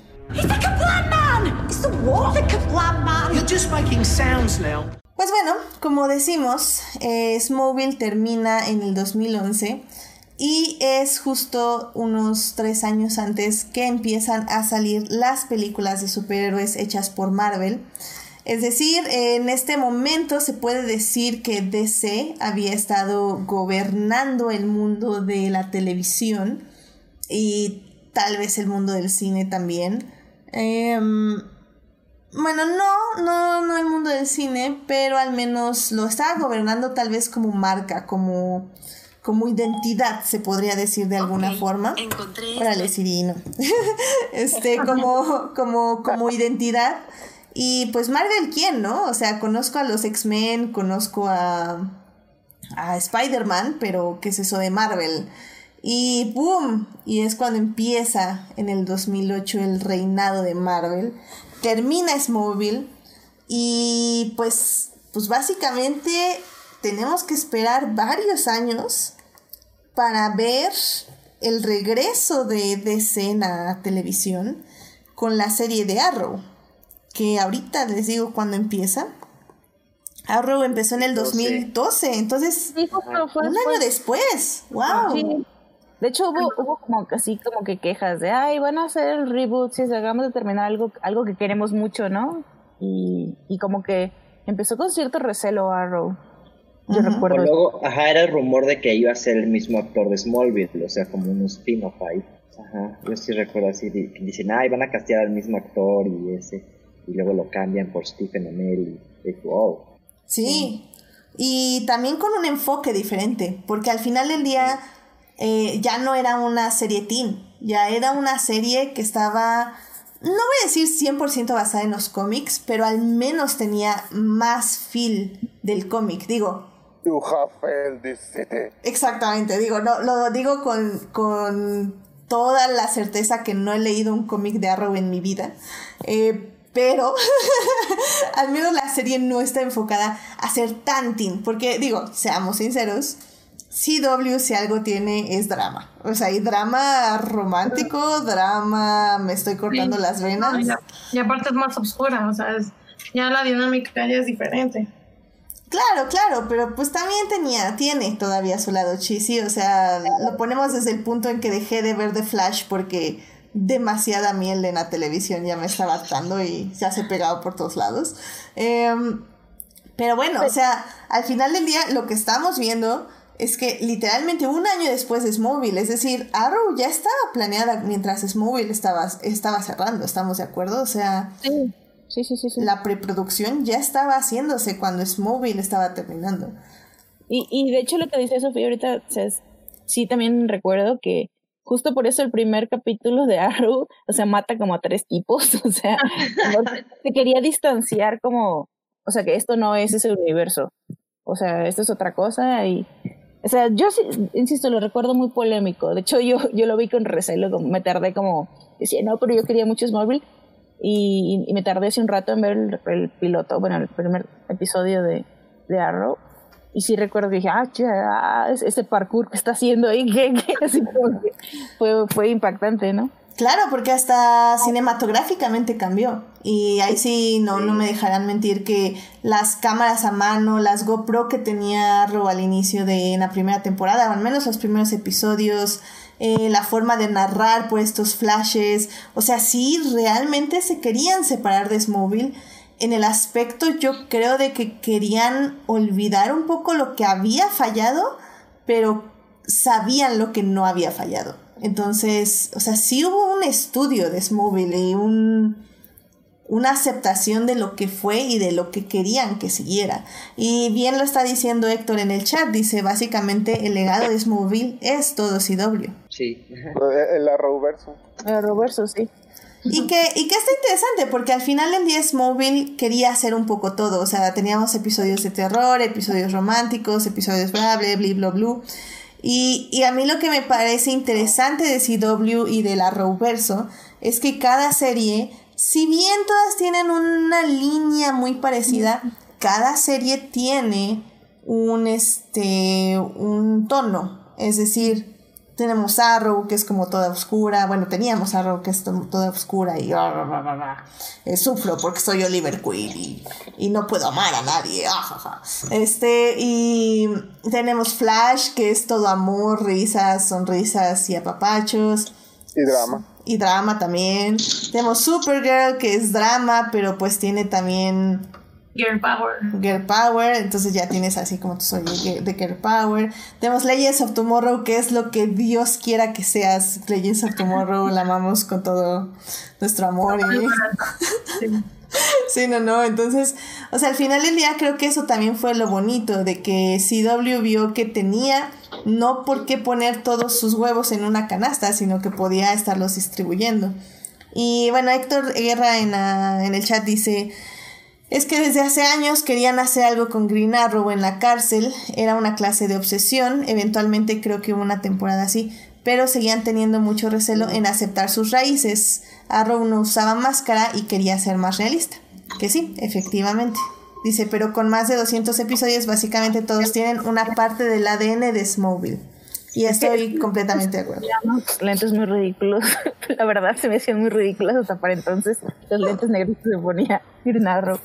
Ah, no, no eran lentes, era. Ah, no, sí, al inicio eran lentes. Sí, sí, sí.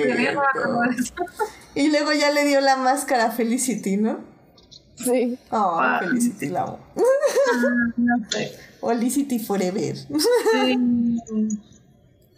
um, pero bueno, a ver, eh, a mí lo, que ya me gustaría ya literal para concluir es saber qué les dejó Smallville a ustedes. Lo cual puede ser metafísico, filosófico, psicológico. A ver, de Tim Marín, de Dopingüe, Melvin. no, yo no. Este, no, yo creo que Smallville fue como un primer acercamiento como a todo este mundo de cómics entonces, este, creo que eso es lo que me dejó, no sé, el gusto por ese tipo de, historias. Muy bien, muy bien. Eh, ¿Sofía? Pues sí, igual, o sea, como ya había dicho antes, justamente fue la primera que vi de, de superhéroes. Bueno, yo creo que la primera fue Power Rangers, pero sí, o sea, de superhéroes, superhéroes así chidos, pues sí, eh, más, respeto a Power Rangers, por favor. Oye, bueno, de cómics chidos. sí, fue, fue Superman, bueno, fue Smallville, entonces, pues eso ya de ahí ya. O sea, no, no soy fan de los cómics, pero, pero pues ya, este, ya de ahí ya, este, me, me, me gustó mucho lo que es la, el tema de los superhéroes. Y bueno, ahí el primer crush que fue, pues obviamente, este, Tom Welling. claro, claro, el primer crush teen no, no, lo, no lo podemos olvidar definitivamente. No, no, no se puede olvidar. Buena puntería. sí, sí, Y había un poco para todos, digámoslo de, de, de una forma.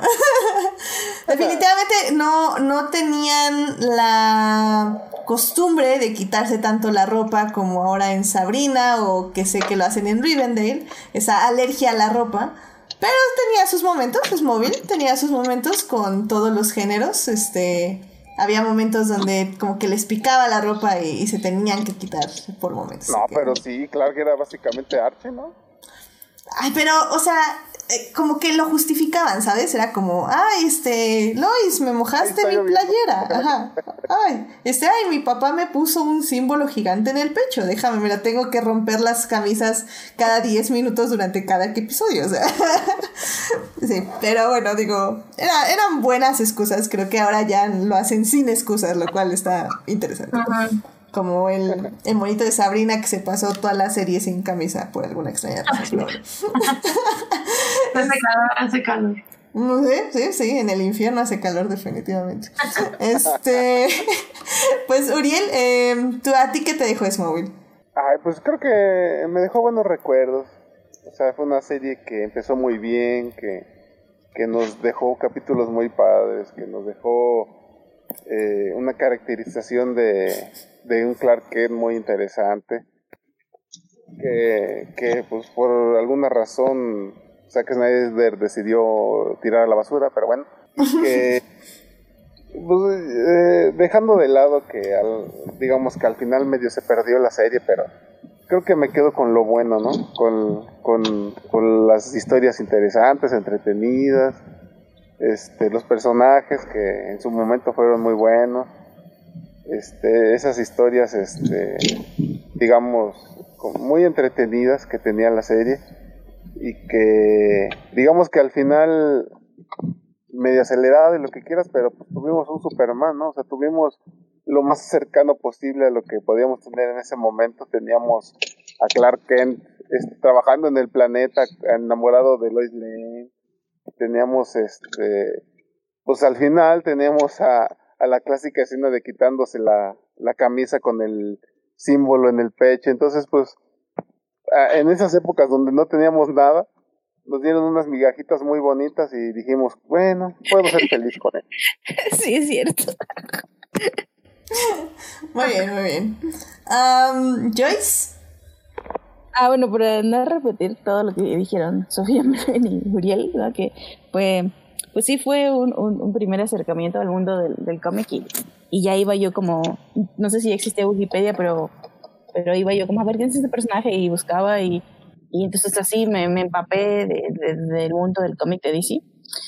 También fue mi primer acercamiento a Cara Sorel, a la Super Guild Smallville, que no amé, tengo que admitir, pero el personaje como tal sí como que me quedó la espinita en mí. Ya no me acordaba que había salido. Pues es que la verdad... Salió poquito. Sí, salió poquito y no, la verdad lo usaron muy mal, la desaparecieron como tres veces sin justificación, pero bueno. Eh, y, pero digamos que de lo que me acuerdo ahorita, que fue mi primer fandom. O sea, fue, la primer, fue el primer fanfic que leí, fue de uno de Smallville. Oh my god. Wow. Este, entonces, eso, eso me queda de Smallville en también en mi corazón. ¿Estaba bueno ese? No, era horrible y era R. Estoy muy asustada de, ese, de esa lectura. Sí, wow, wow, wow, ¿qué está pasando? ¿Qué está pasando? wow, wow, wow. Sí que... Espere, que déjense la ropa puesta, por favor. No, no, no sucedía, no sucedía. No, no, no, en serio que, que estas chavas que escriben fanfics, no, no voy a decir cómo lo sé, pero wow, son cosas muy explícitas. es como, what the fuck estoy. Pues bueno, eso es por investigación, obviamente. Este. bueno, pues igual, este, para concluir, creo que todo lo que han dicho es, es cierto también para mí. Eh, definitivamente yo sí tengo que decir que Lex Luthor para mí era un gran personaje, o sea, eh, como estábamos diciendo hace, hace ratito, creo que era el único actor bueno, porque Tom Welling, o sea, lo hacía bien, no vamos a negar que lo hacía bien, o sea, lo hacía bien, pero, o sea, no tenía, siento yo, como que esos este, matices que tenía Lex. O sea, cuando Clark era malo, era malo, y cuando era bueno, era bueno. Eh, Lex tenía esta, este conflicto interior todo el tiempo, y cuando es un villano, es un villano, y, y realmente ver su evolución es una de las cosas más interesantes que he visto en, en, en televisión. Eh, definitivamente para mí hizo que funcionara el personaje de Clark Kent. y evidentemente por eso cuando se fue, pues para mí la serie pues dejó de tener un poco de sentido. a mí es lo que me deja, creo que, creo que fue de las primeras series que realmente pude ver la dualidad que ofrecían los cómics como historia y eso para mí fue muy muy importante en el aspecto tanto mitológico como en el aspecto narrativo. Y, y para mí sí es cierto, o sea, el héroe es tan importante como lo haga el villano. Entonces, al final del día, eso es a mí lo que me gusta de, de Smallville y lo que, una de las cosas que me dejó. Sí, ah. bueno, ahorita, perdón, ahorita que estabas diciendo del ex, justamente este yo no sabía cómo era eh, este Michael el actor que le hace del ex y él es muy gracioso es totalmente diferente a lo que es un villano o sea él es súper gracioso en persona entonces haz de cuenta de hecho vi una entrevista que decía que eh, decía este Tom que siempre está bromeando no así fuera de, de las escenas y antes de, de entrar a grabar, o sea, tenía, o sea, estaba riendo y luego luego ponía su cara seria. Entonces, o sea, justamente es ese cambio que hace, entonces está cañón, o sea, como actor sí está cañón. Sí, sí, sí, la verdad, este... O sea, sí, o sea, se ve que es muy versátil, la verdad yo tampoco eh, lo conocía como de verdad, o sea, como es de verdad. Y, y, pues sí, o sea, creo que a veces los actores más versátiles son los que en la vida real son más chistosos, o sea, al final del día son los que menos se toman en serio, por decirlo de una forma. O sea, lo, lo, lo aprendí mucho con, al menos con Matt, Matt Mikkelsen. Este, que él, o sea, es Hannibal, es, uff, es Hannibal, es Hannibal, este, y, y, en la vida real es como un, un bufón, o sea, es, es, increíblemente chistoso y se divierte y, y hace estos papeles porque le gustan y porque se divierte haciéndolos y eso está, está padre también. Um, así ya nada más para cerrar, Héctor nos está diciendo que... Eh, ah, bueno, que Flash tiene romance, Arrow la seriedad, Supergirl el heroísmo y Legends es cuando los pasantes escriben, definitivamente, pero escriben muy bien, tenemos que admitirlo. Sí, es muy divertida. Um, y que Green Arrow era pul eh, que el Green Arrow Oliver Queen era muy pulcro porque siempre salía de bañarse y si es cierto las primeras temporadas siempre salía de bañarse este este cómo se llama se me acaba de decir el nombre este Steve Harley no este Green Arrow eh, pero Green Arrow. Stephen Amell. Stephen Amell. Efectivamente. Ah ese. Ese. Pero bueno, pero bueno o sea había una haciendo ejercicio Ah, también hacía ejercicio sin playera, tienes toda la razón. Sí, claro, ¿cómo no olvidar esas escenas? No, pero el otro también, el de Smallville, yo, yo también lo recuerdo así, siempre sin, sin camisa, en los primeros episodios. Oh, Dios, oh, Dios, esas, esas camisas y el ejercicio no se llevan, ¿eh? Definitivamente. Tomal. Eh, y bueno, también nos compartió Héctor sus lecciones más importantes, que dice que no todo tiene que estar, bueno, más bien, Dice, a mí me enseñó varias lecciones importantes. Uno, no todo tiene que estar dirigido a mí. Dos, las adaptaciones no tienen que ser literales. Tres, hay cosas más importantes que el color de la piel para los personajes. Órale, no estaba eh, pensando que habían... Supongo que se refiere a que algunos personajes los cambiaron de, de color de piel, se podría decir. Del amigo, ¿no? Del amigo de Claro. Ah, este Pete Ross, es cierto. Ajá, Pete. Ah, órale. No, la verdad no. Fíjate, me acordaba de su existencia. es que es que duró creo que una temporada y, y... no como dos dos o tres dos es que sí, Spoiler también terminó mal el actor a poco eso no sabía creo que era de los que vendía drogas hacia Hollywood Entonces, amigo Wow.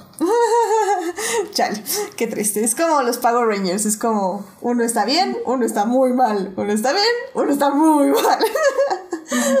creo, que, creo que así pasa con todos estos pobres cuates. Bueno, en fin.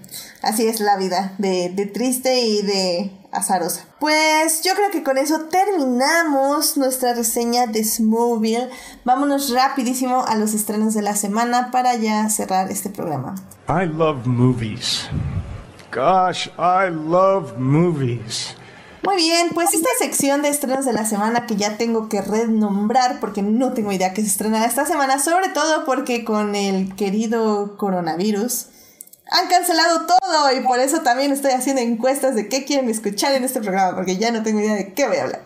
Pero bueno, en fin, esa es otra historia. Eh, realmente lo único que yo les quiero recomendar, ah, que por cierto, discúlpenme, es móvil, por cierto, la pueden ver ahorita en Amazon Prime. Así que si están con este en cuarentena o con home office y quieren tener algo así de fondo como para este rellenar el vacío de la soledad de su casa, este pueden poner Smallville. Eh, la verdad es que a mí me, me, gusta mucho de vez en nunca ver ahí un medio capítulo eh, o este, ¿cómo dicen? Fast forward un capítulo. Entonces ahí pueden ver la serie. Eh, asimismo en Amazon Prime eh, está Hustlers, que es la película de Jennifer López, eh, que, la, que tuvo que estar nominada tanto ella como la directora. Me gustó muchísimo, esperen la reseña en el Facebook esta semana. Eh, la verdad hasta tengo muchas ganas de hacer un programa de esa película, pero mm, estoy pensando exactamente cómo acercarme a la película. Eh, en fin, véanla, la recomiendo yo mucho. Esa definitivamente es mi recomendación.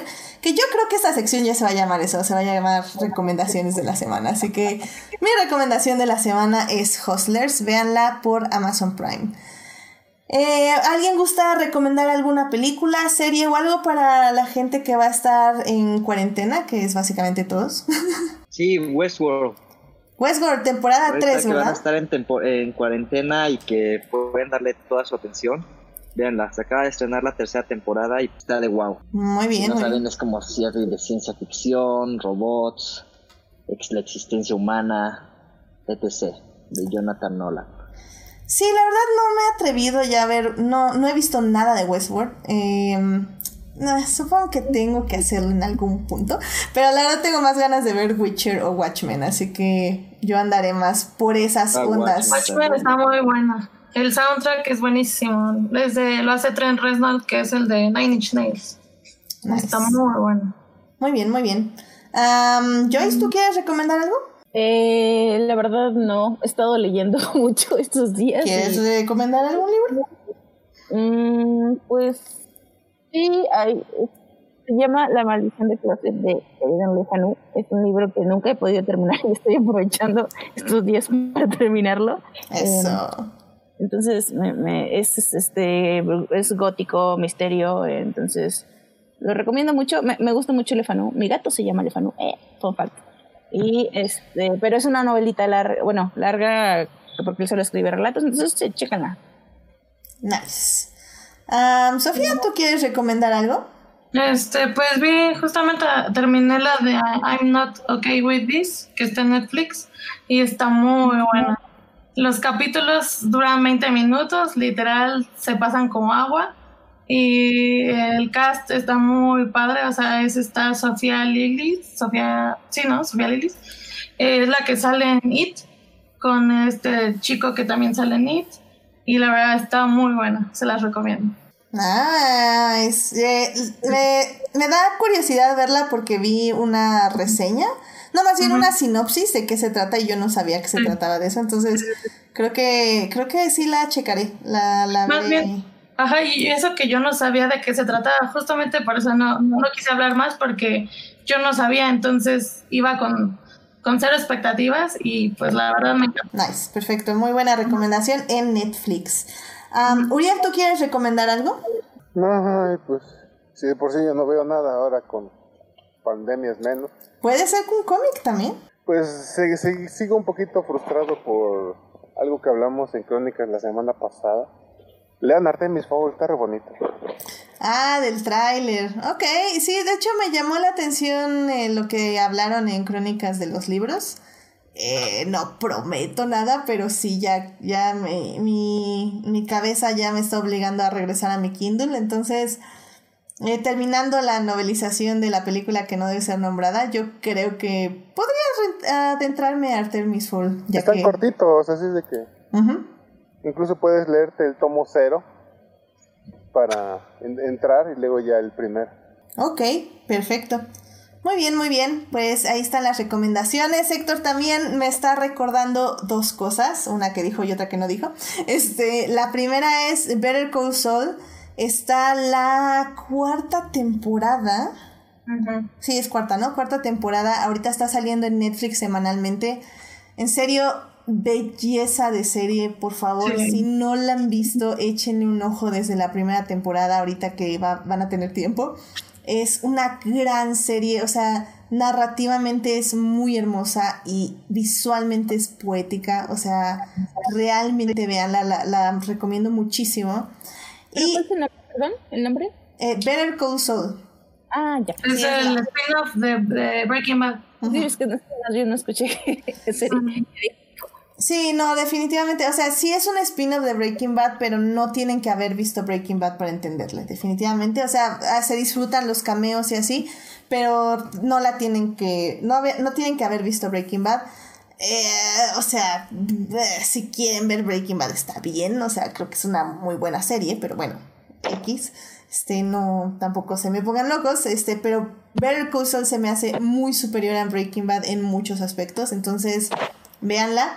Y obviamente también les recuerdo que cada semana los viernes están saliendo la serie de Clone Wars eh, de Star Wars. Ya terminó el primer arco, también les voy a soltar por ahí una reseña. Los cuatro primeros episodios concluyeron la historia del Bad Batch. Y pues ya viene Ahsoka. ¡Oh my god! ¡No Este, el viernes empieza Ahsoka, así que sigan The Clone Wars por medios alternativos porque no tenemos Disney Plus en México. Eh, y ya por último, Julián García está recomendando. está recomendando un maratón de crónicas de multiverso. A ver, Julián, ¿por qué no recomiendas mejor un maratón de adictiva visual? Yo no sé. Yo no Le sé. gustan las emociones fuertes. Eso sí, eso sí, estoy de acuerdo. Eh, y Héctor recomienda The Plots Against America, que es una serie de HBO de ocho capítulos sobre los Estados Unidos eligiendo una horrible racista como presidente. Solo porque es famoso. Hmm, aguanta. ¿Es una serie de HBO esto o son las noticias? Es un documental más bien. es un documental, ¿no? Que por cierto acabé Years and Years y bueno, también me voló la cabeza, pero bueno. Eh, muy bien. Ah, esa- esa- te va a borrar la cabeza la de I'm not okay with this. Bueno, el final. Ok, ok, ya la pongo en mi lista. Sí, son ocho capítulos. La verdad te digo que se pasan súper rápidos. Muy bien, muy bien. Está bien, la vemos. Y eh, mientras nos despedimos, le doy chance a Julián García que me diga la serie que está amando de anime para que la pueda recomendar en este momento. Pero bueno, mientras nos despedimos, así que muchísimas gracias por venir al programa, Melvin, Uriel, Sofía, Joyce. Este, Gracias gracias por estar aquí. Es un placer. Sí, los, esto, así que estuvo muy bien hablar de esta serie de nueve años de que acabó, que hace nueve años acabó y que Es se bien padre estrenó. recordar lo viejo que está uno. Supongo. Es- es Recordando viejos tiempos, por decirlo de alguna forma. El día que quieres hablar de Charm, aquí también. Justamente tenés esa idea. ¿ya quieres hablar de esas series? Ufa, no, Charm. Oh, Dame, dame una excusa para hablar de Charm. Una excusa para hablar de yo Charm. esa la veía por las razones equivocadas. Mira, todos la veíamos por todas las razones, incluyendo las razones equivocadas. Favorito es Piper. O sea, o sea, mira, ahí también no te voy a mentir. Hay, hay un poco de todo. Pero bueno, ese es otro podcast.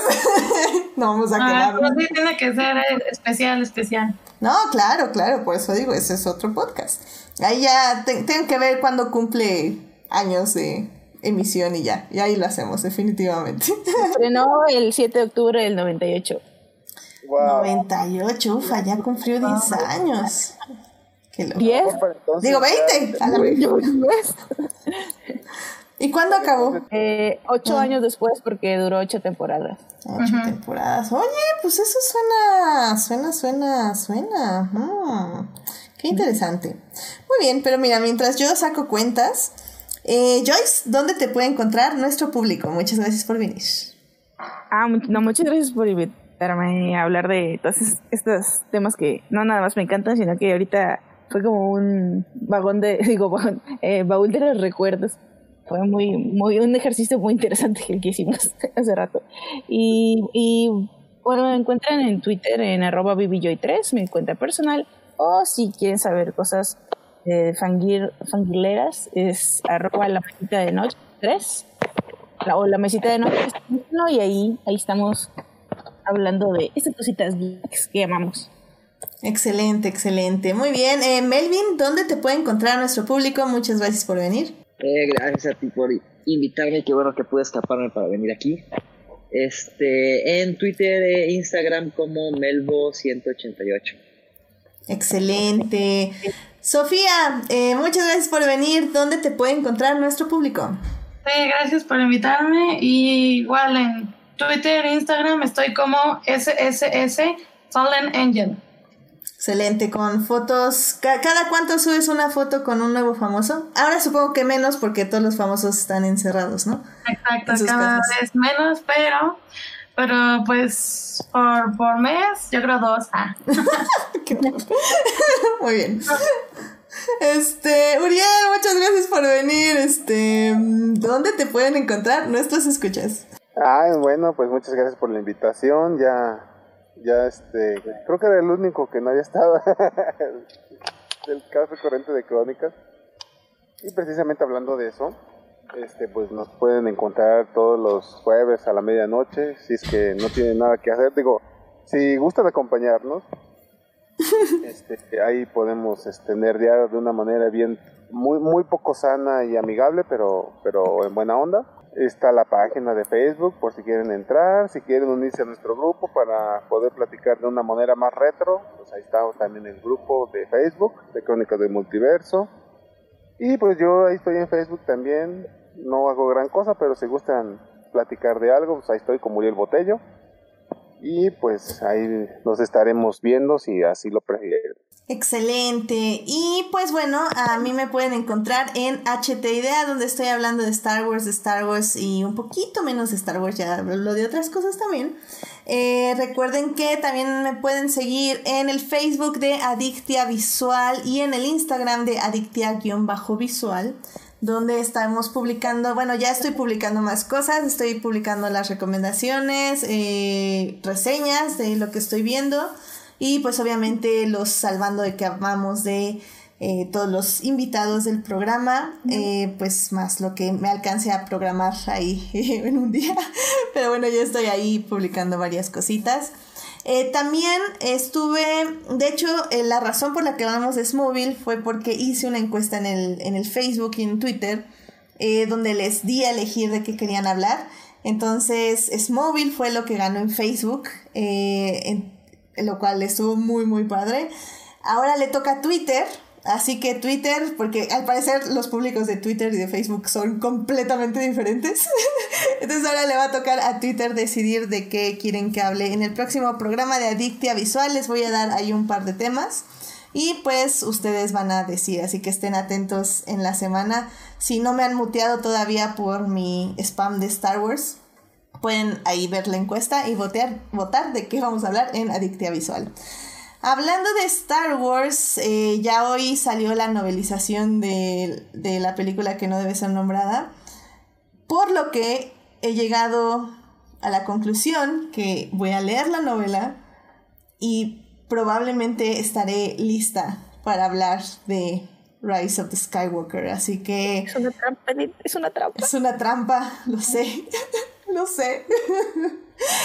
Pero pero ya, ya estoy programando. Va a ser un programa que va a durar como 8 horas, así que váyanse preparando para hablar de Star Wars. Así que, ah, por último, eh, vamos a ver acá. Julián dice que el anime que quiere recomendar es Runway de Warate anime Soshen de un chico que quiere ser diseñador de moda y una chica que quiere ser modelo profesional, pero tienen muchas cosas en contra. Así que bueno, ese es el, anime que, le está gustando mucho, así que si son de anime o quieren probar un anime, pues adelante y a ver este si les gusta y nos dicen.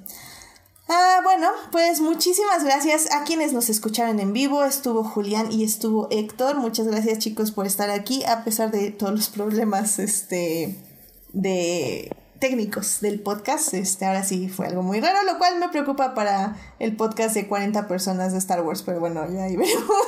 Esperemos que no se caiga tanto.